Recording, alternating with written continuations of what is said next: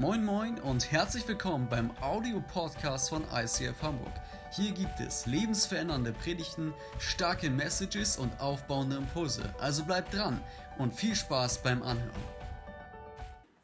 Hey, herzlich willkommen auch von meiner Seite, egal ob du zu Hause sitzt oder in der Microchurch in Schwedeneck oder im wunderschönen Emporio. Herzlich willkommen auch von meiner Seite. Und ja, du ahnst es vielleicht schon, wenn du hier siehst, dass ich im Kinderzimmer meiner Tochter bin.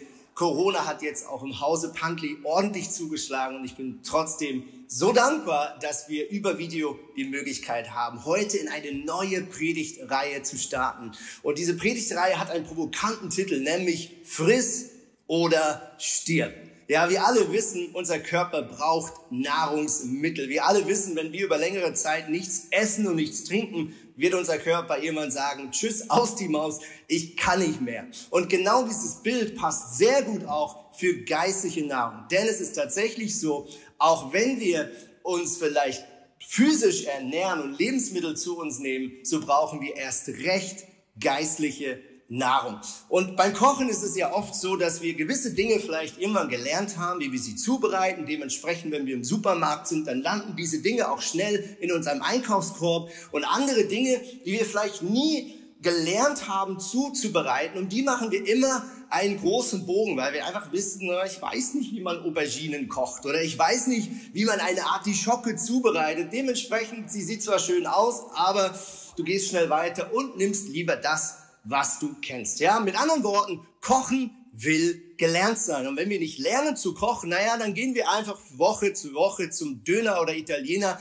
unseres Vertrauen und lassen uns das Ganze zubereiten. Und so geht der ein oder andere vielleicht auch Woche für Woche in die Kirche, weil er sagt, ich weiß nicht, wie ich mich selber geistlich ernähren kann, dementsprechend gehe ich in die Kirche, da kriege ich das alles schön serviert und das ist natürlich nicht falsch, verstehe mich nicht falsch, ich freue mich, dass du heute da bist. Aber wir haben uns am Vision Sunday Ende Februar als ganze Kirche vorgenommen und gesagt, wir wünschen uns, dass jeder einzelne von uns lernt, auch in den eigenen vier Wänden des Alltags sich geistlich fit zu halten und sich geistlich zu ernähren. Und dementsprechend machen wir diese Predigterei mit dem Ziel, dass du und ich lernen im Alltag, jeden Tag, das uns von Gott abzuholen, was wir zum Leben brauchen. Ja, und so wie wir lernen müssen, verschiedene Lebensmittel zuzubereiten, Garzeiten, ob man das dämpfen muss, ob man das kochen muss, ob man das roh essen darf, wie lange das kochen muss, all diese Dinge, so können wir auch lernen zu beten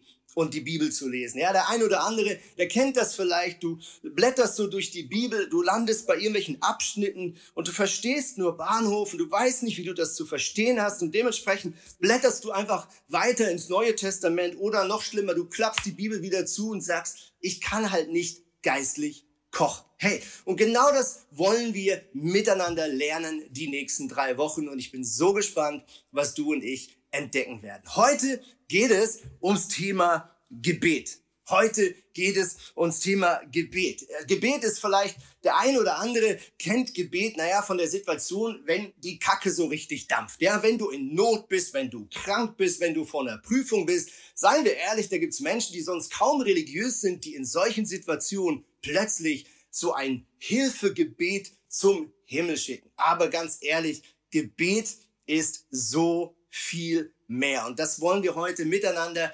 entdecken. Aber wir wissen auch, Gebet ist manchmal gar nicht so einfach. Wenn man am Morgen aufsteht und Zeit mit Gott verbringen will, dann ist das für den einen oder anderen eher Lust oder eher Frust als Lust. Und das Ganze, das sehen wir jetzt im folgenden Theater.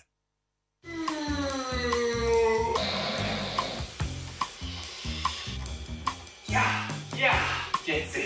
Jetzt sehe ich es glasklar. Nein, ich habe leider keine Zeit. Ich habe ein wichtiges Interview über den Herrn Heiligen Geist. Ah, so sollte man das beten. Genau so. Herzlich willkommen zu unserer Studie Christlichkeit heute. Wie lebt der moderne Christ?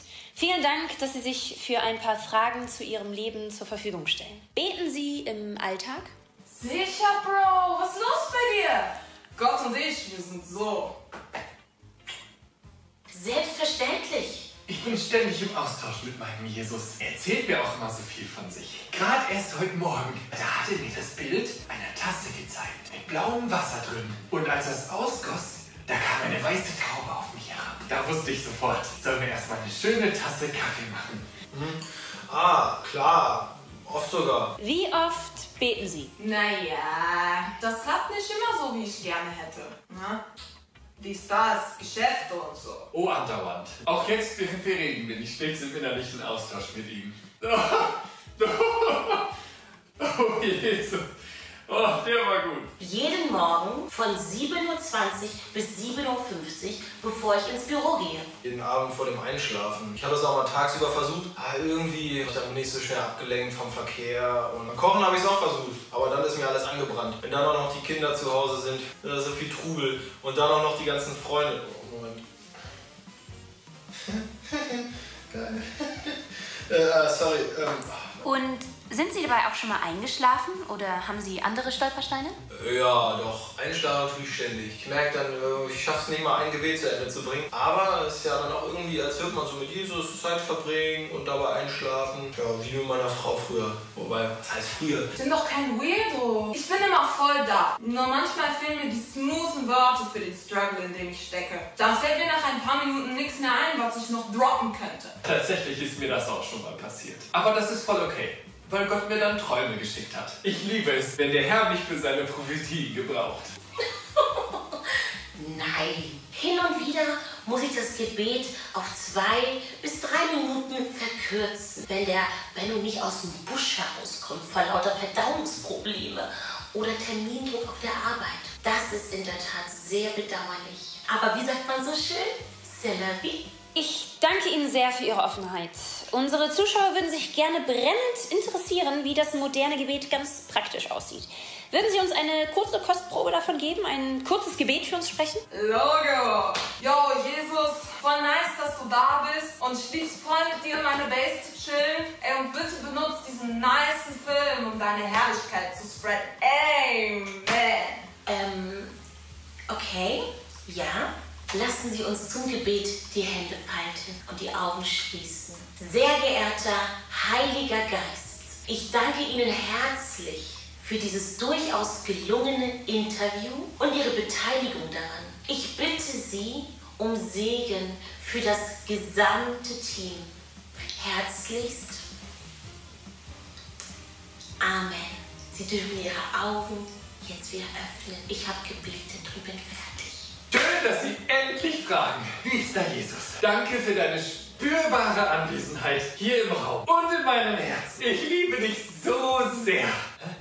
Oh, ich soll ihm sagen, dass er sie liebt und dass die Sache mit dem Schokoriegel vergeben und vergessen ist. Segne alle hier im Raum. Ach, was sag ich? In der ganzen Stadt schütte deinen Heiligen Geist auf sie aus, wie ein Liebessturm. Schütte dein...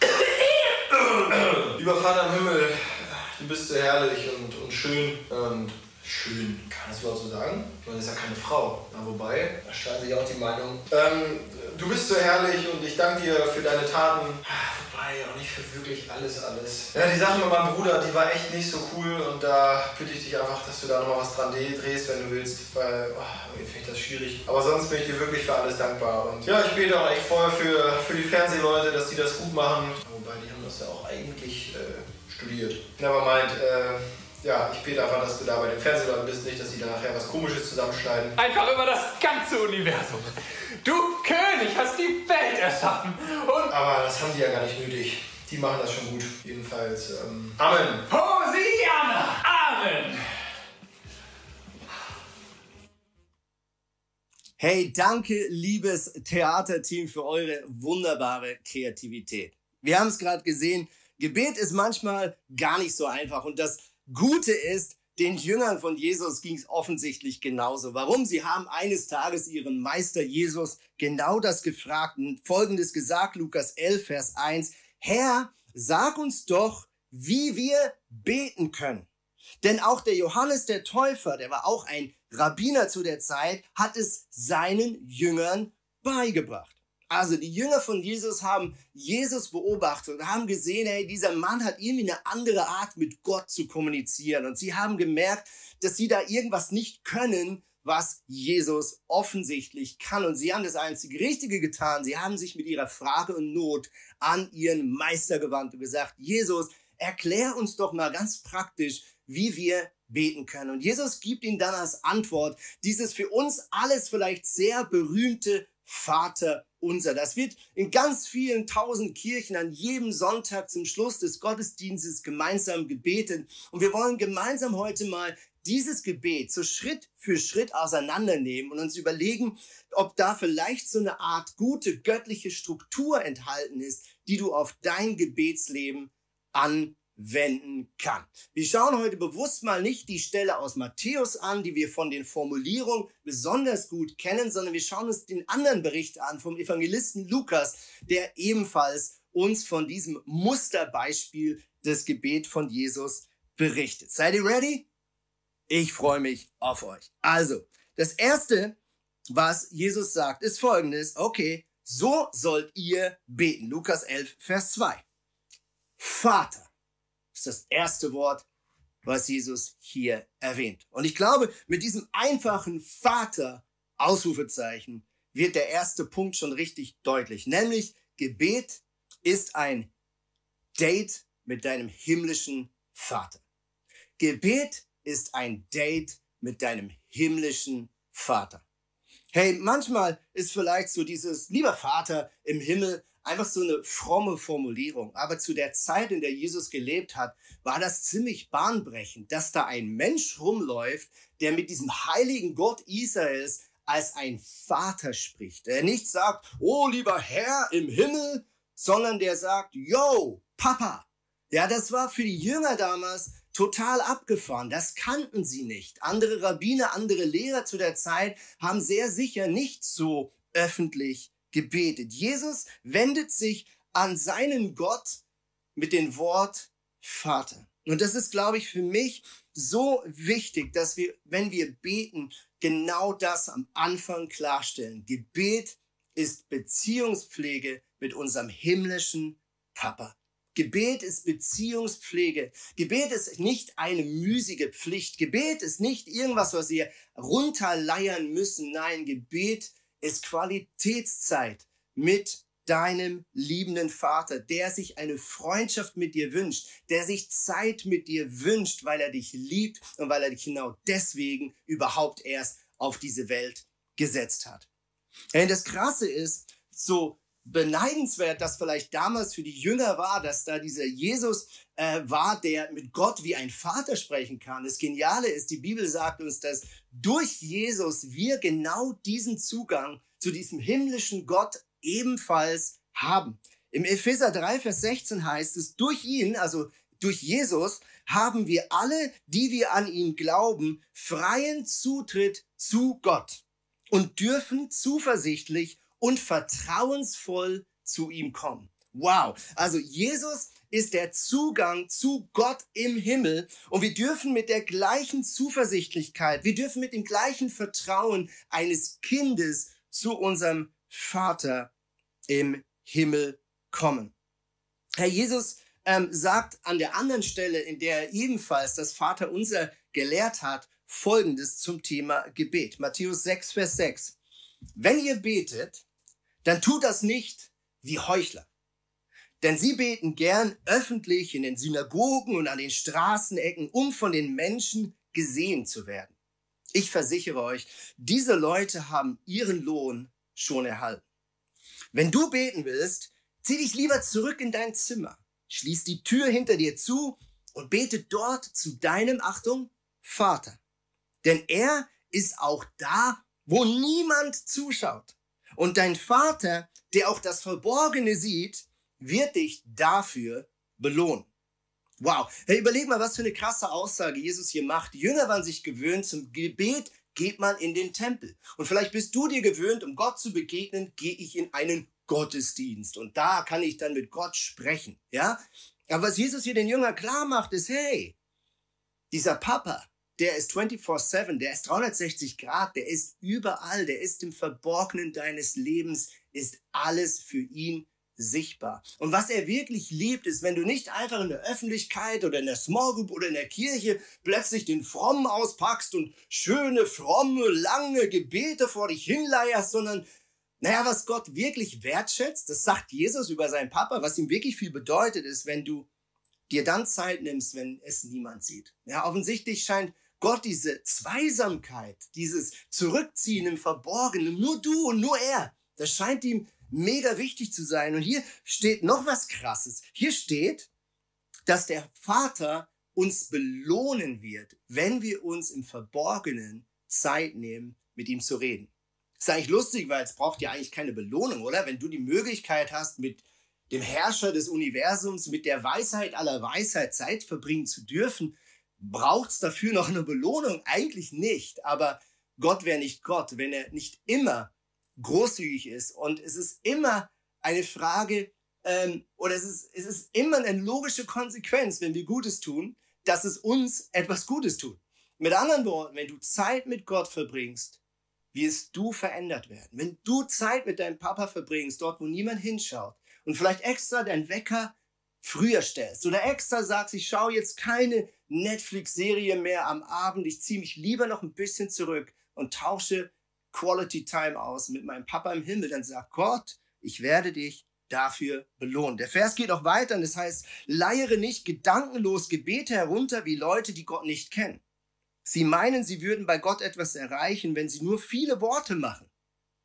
Folgt nicht ihrem schlechten Beispiel, denn euer Vater weiß genau, was ihr braucht, schon bevor ihr ihn überhaupt um etwas bittet. Hey, was für eine krasse Aussage.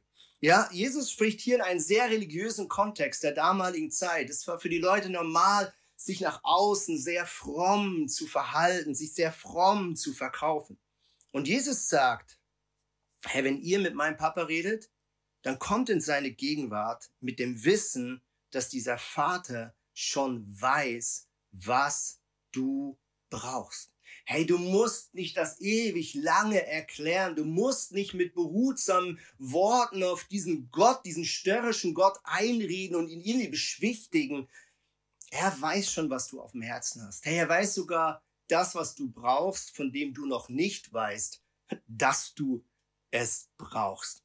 Und trotzdem ist es Gott so wichtig, dass es du ihm auch sagst. Ja, ich habe vor vielen oder elf, zwölf Jahren meinen Papa verloren. Er ist gestorben an Krebs. Und manchmal, wenn ich so heute über ihn nachdenke und ihn immer mal wieder auch einfach vermisse, dann ist immer äh, für mich ein Phänomen, dass ich eigentlich am allermeisten vermisse, einfach mit ihm reden zu können. Über was? Keine Ahnung, nicht so wichtig. Ja? Was würde ich ihm dann erzählen? Kann ich auch noch nicht sagen. Aber was ich vermisse, ist, mit ihm reden zu können. Und ich glaube, genau das Gleiche ist so wichtig für unsere Gottesbeziehung. Beziehung ist Kommunikation. Wir alle wissen in unseren Liebesbeziehungen, in unseren Ehen, dass ohne Kommunikation die Beziehung irgendwann leidet. Hey, und wenn du eine Liebesbeziehung mit dem himmlischen Vater pflegen und aufrechterhalten und stärken möchtest, dann braucht es regelmäßige Kommunikation. Also das Erste, was wir tun, wenn wir beten, ist, wir machen uns bewusst, wir reden mit unserem Papa.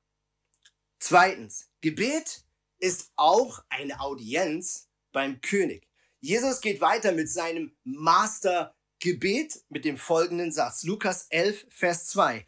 Dein heiliger Name soll geehrt werden. Lass dein Reich kommen. Also Jesus beginnt sein Vorbildsgebet mit dem einfachen Satz Vater und sagt dann als nächstes, dein heiliger Name soll geehrt werden, dein Reich soll kommen.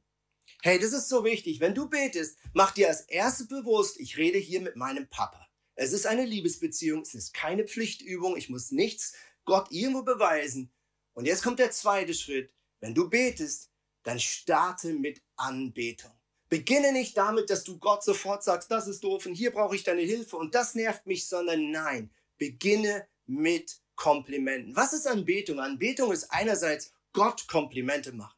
Ja, wir alle wissen, wenn wir Nähe zu unserem Partner aufbauen wollen, zu unserer Partnerin, dann ist es nicht immer das Beste, direkt damit zu starten, was man von ihr oder ihm braucht, was ihn äh, oder, oder was einem gerade am meisten nervt. Es ist keine gute Idee, mit Nörgeln zu starten, wenn man am Morgen seine Frau oder seinen Mann sieht, sondern eine sehr gute Art und Weise, diesen Tag in eine gute Richtung zu lenken, ist, wenn man mit Komplimenten startet. Wenn man damit startet, du siehst alles gut aus, ich wünsche dir einen schönen Tag, du hast heute wieder wunderschöne Haare oder wie auch immer, wir alle wissen, Komplimente sind so wichtig für eine Beziehung, oder?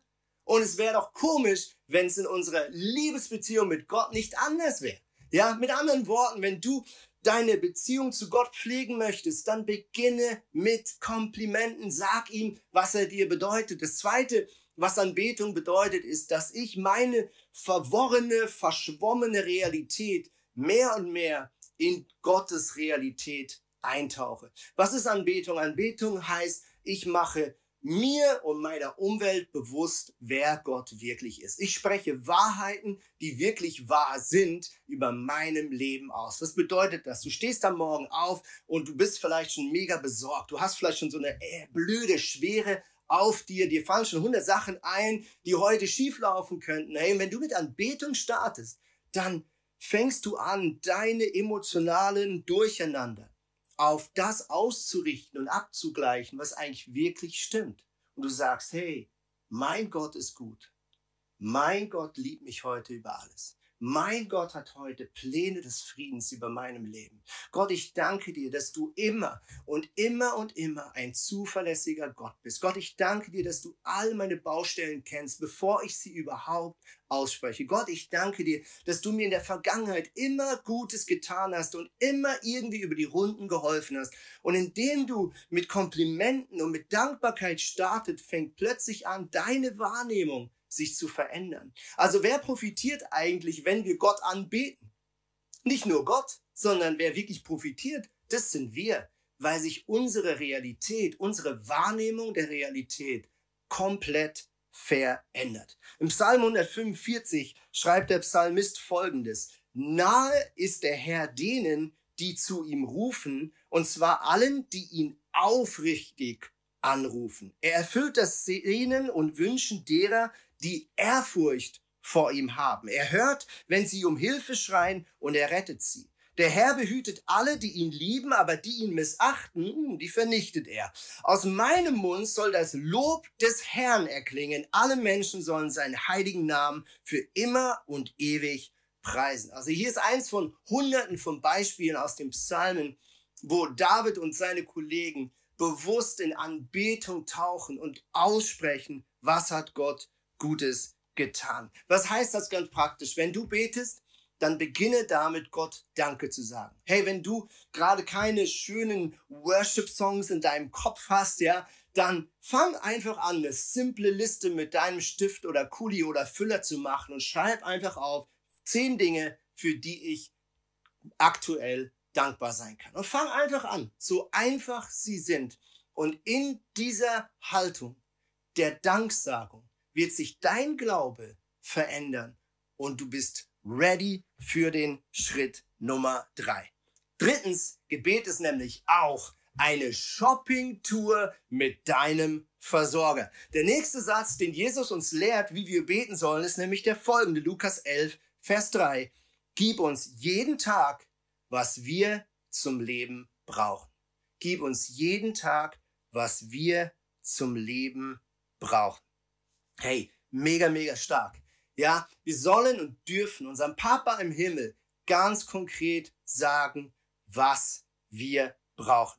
Es ist interessant, direkt nachdem Jesus dieses Gebet hier zu Ende gebetet oder vorgebetet hat, erklärt er die folgenden Sätze, Lukas 11, 9 bis 13. Und ich sage euch, bittet, so wird euch gegeben.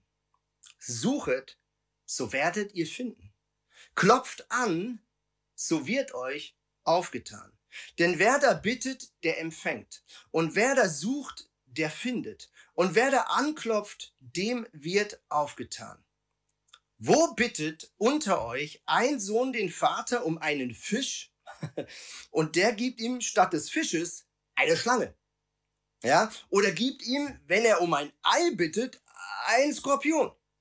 Wenn nun ihr, die ihr böse seid, euren Kindern gute Gaben zu geben wisst, wie viel mehr wird der Vater im Himmel den Heiligen Geist denen geben, die ihn darum bitten.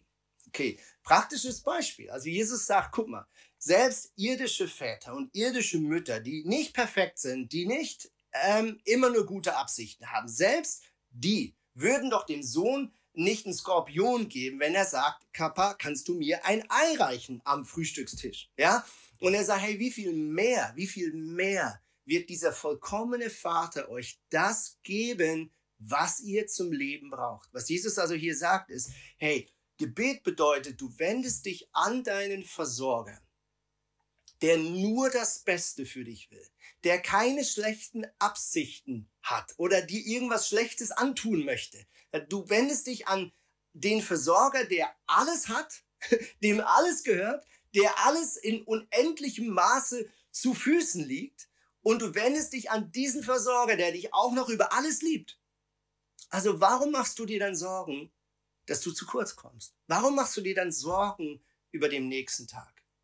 Also Gebet bedeutet erstens, ich wende mich an meinen Vater. Zweitens, bevor ich Gott meine ganzen Anliegen sage, fange ich an, Gott zu anbeten. Ich sage ihm Danke für alles, was gut läuft. Und in dieser Dankbarkeitshaltung, in der mein Glaube gestärkt ist, gehe ich dann zu Gott und sage ihm ganz konkret, hier habe ich ein Problem, da brauche ich deine Hilfe, hier weiß ich nicht weiter und so weiter und so fort. Hey, und an dieser Stelle vielleicht ein kleiner Lifehack, den ich erst in den letzten Jahren mehr und mehr entdeckt habe. Was ich nämlich oft früher falsch gemacht habe, ist, ich habe Gott nur die Dinge genannt in meinem Gebet, die ich alleine nicht hingekriegt habe. Ja, also ich habe da Gott um Hilfe gebeten, wo ich wusste, das kann ich nicht, das weiß ich nicht oder das habe ich nicht. Aber die Dinge, von denen ich wusste, naja, die kann ich selber auch ganz gut oder von den Dingen, die auch so ohne Gebet ganz gut liefen, habe ich oft den Fehler gemacht, nicht ganz bewusst trotzdem Gott zu sagen, ich brauche dich. Und das ist, glaube ich, immer eine Herzenshaltung des Stolzes. Ja, dass wir denken, naja, da brauche ich Gott ja nicht und da brauche ich Gott nicht und das läuft ja bisher auch ganz gut, ohne dass ich ihm das jetzt jeden Tag sagen muss. Deswegen, das kriege ich auch alleine hin.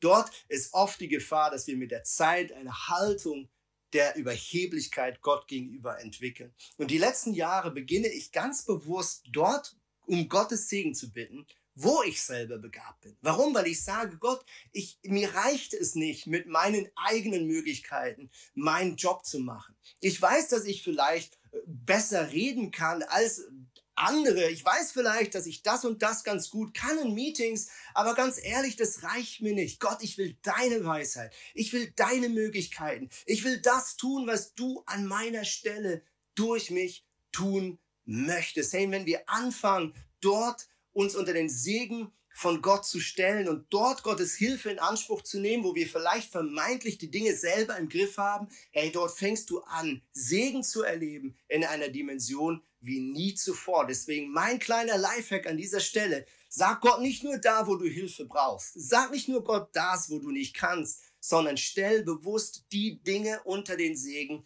von denen du weißt oder vermeintlich denkst, dass du sie auch alleine kannst. Denn ganz ehrlich, ohne Gottes Segen sind wir alle ganz schnell am Ärmel.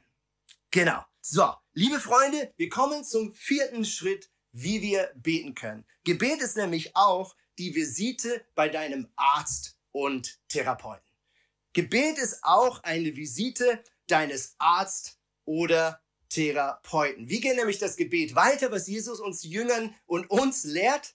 Der folgende Satz ist korrekt. Lukas 11, Vers 4. Und vergib uns unsere Verfehlung, denn auch wir vergeben denen, die an uns schuldig geworden sind. Okay, also Gebet beginnt damit, dass ich mich an meinen Papa wende. Das ist eine Liebesbeziehung, keine Pflichtübung. Zweitens, ich fange an, ihm Komplimente zu machen. Ich sage Gott Danke für alles, was ich Danke sagen kann. Drittens, ich sage ihm ganz konkret, wo ich heute seine Hilfe brauche, wo ich nicht weiter weiß und bitte um seinen Segen. Und erst viertens, ich nehme mir jeden Tag Zeit, mich für das bei ihm zu entschuldigen, was ihm vielleicht an diesem Tag wehgetan hat oder wo ich anderen Menschen oder mir selber geschadet habe. Und ich nehme mir auch Zeit, Vergebung auszusprechen, wo andere Leute mir vielleicht an diesem Tag auf den Fuß gestanden sind. Und ich glaube ganz ehrlich, Vergebung das ist oft wie so eine verkrustete Pfanne, um nochmal zurückzukommen zu diesem Bild vom Kochen. Ja, meine, die ist jetzt sauber, aber wir alle wissen, so eine Pfanne, wenn du irgendwas gebraten hast, ja, und dann diese Pfanne nicht schnell genug sauber machst und vielleicht einfach stehen lässt, weil du müde bist, weil du lieber Netflixen willst oder einfach einschlafen willst, so Mittagsschlaf nach dem Mittagessen.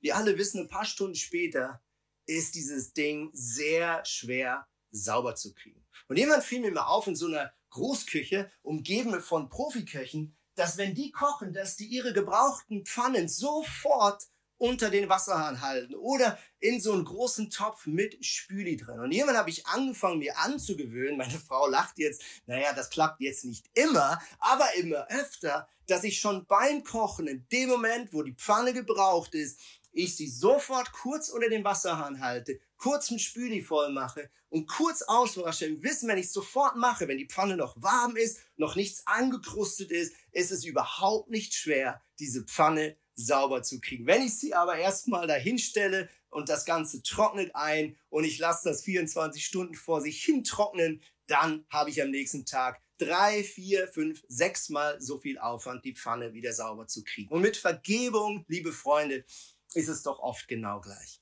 Ja, wenn ich etwas erlebe, was mir weh tut, wenn jemand mir was antut, mir was sagt, mir was gibt oder nicht gibt, was mir schadet und ich bringe das nicht in Ordnung, dann ist das wie so eine verkrustete Pfanne. Das ist wie so ein ungereinigter Backofen. Umso länger du das darum äh, eiern lässt, umso schlimmer und umso schwerer wird es, es wieder sauber zu kriegen. Ja, manch einer landet irgendwann beim Therapeuten und braucht immer medizinische Hilfe. Warum?